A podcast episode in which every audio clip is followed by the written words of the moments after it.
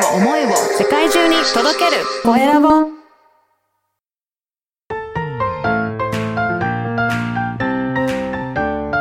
聞く力能力技術魅力があるのに伝わらない社長へ。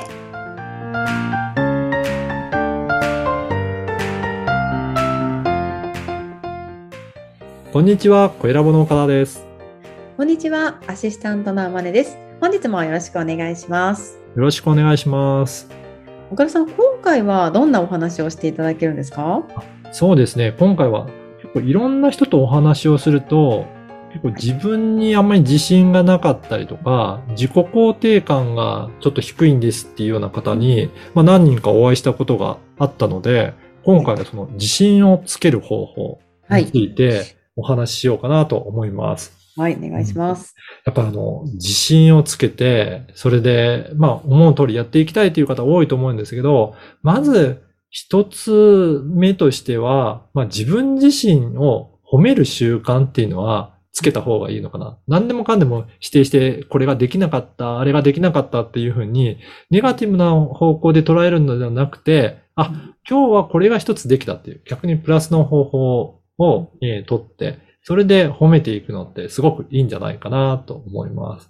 そうですね、意外に自分を褒める習慣ない人多いですよね。そうですよね。あまねさんどうですかね？あの、そういった相談があった時ってどういったところから、あの、アドバイスすることってありますか？そうですね。うちも結構あの相談を受けることがあって、自己肯定感がなかなか低いんですっていうような方には、えー自分褒め褒め日記をつけましょうっていう。そうなんですね。これどういった日記なんですか？もう普通に毎日、もう何でもいいんですけど、ノートでもいいですし、うん。あの、まあ、ツイッターとかでもね、SNS とかでもいいんですけど、本はい。当に自分で自分を、なんか例えばでブログを書いた自分偉いみたいな感じで、ああ、はいはい。あ、はいそれだけでもいいんですよねそ。れだけでいいです、もう全然ね。はい。うん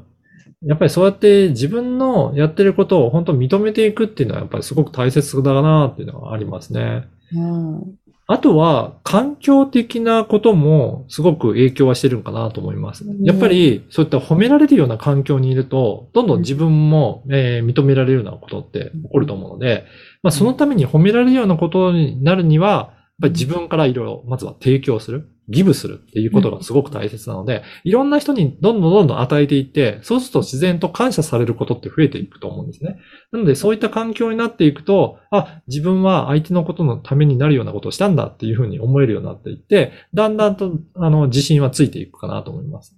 まあ、最初はだからそういった、えっ、と、奉仕活動とか、無料とかで全然いいと思うんですけど、自信がついていったら、そこに、えー価値を乗せて、価格をつけていって、有料でできるようになってくるんじゃないかなというふうに思いますね。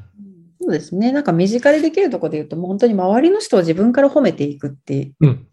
いいのかなと思いました。そうですね。あの、あまねさんはどちらかと自己肯定が高い方かなと思うんですけど、はい。どういうふうに今まで自己肯定感を高めていた、まあ、幼少の頃かもしれないですけど、高めてきたんだなっていうふうに感じますかね。あはい。私はですね、あの、自分、自分の書籍でも書いてるんですけども、幼少期、本当に物事心ついた頃から、あの、母親がね、あの、無条件に可愛い可愛いって言って、言ってきて、あ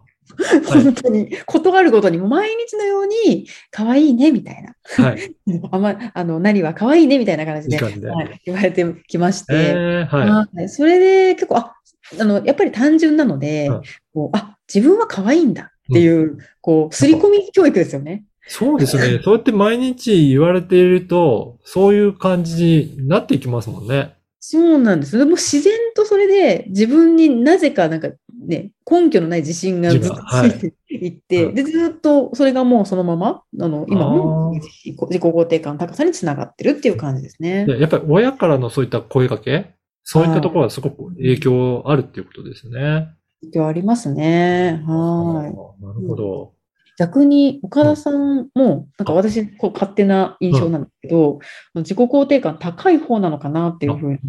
そうですね。私もそうだなと思うんですけど、はい私は、あんまり褒められるとか、そういうふうに言われたっていうよりは、感覚としてはすごく親から認められてたなっていうような感じがして、結構何でも自分がやることに対しては、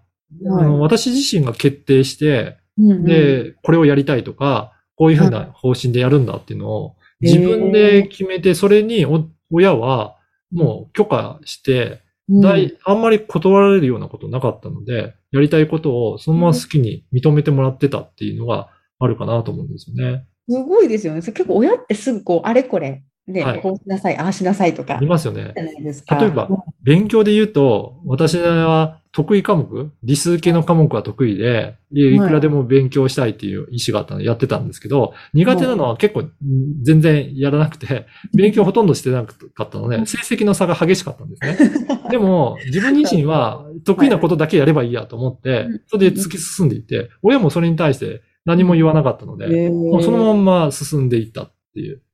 感じなので、本当、親にはそういった意味では感謝かなと思いますね。信頼しされてたってことですよね。いう感覚がすごく子供ながらにも感じてた部分はありますね。うんうんなるほど。子供を肯定するっていうことがすごい大事なんだなっていうふうに思いました。そうですね。はいなので、皆さんもそういった、まあ、えーすぐにはそういった環境に置くことは難しいかもしれないですけど、まずは自分から相手に与えるとか、あとは自分自身を褒めるとかっていうことに、やることによって、だんだんと環境が整っていって、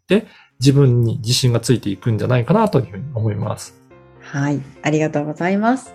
今回は自信をつける方法についてお聞きしました。LINE 公式でもビジネスに関することや、ポッドキャスト活用方法なども掲載しています。よかったらチェックしてみてください。それでは次回もお楽しみに。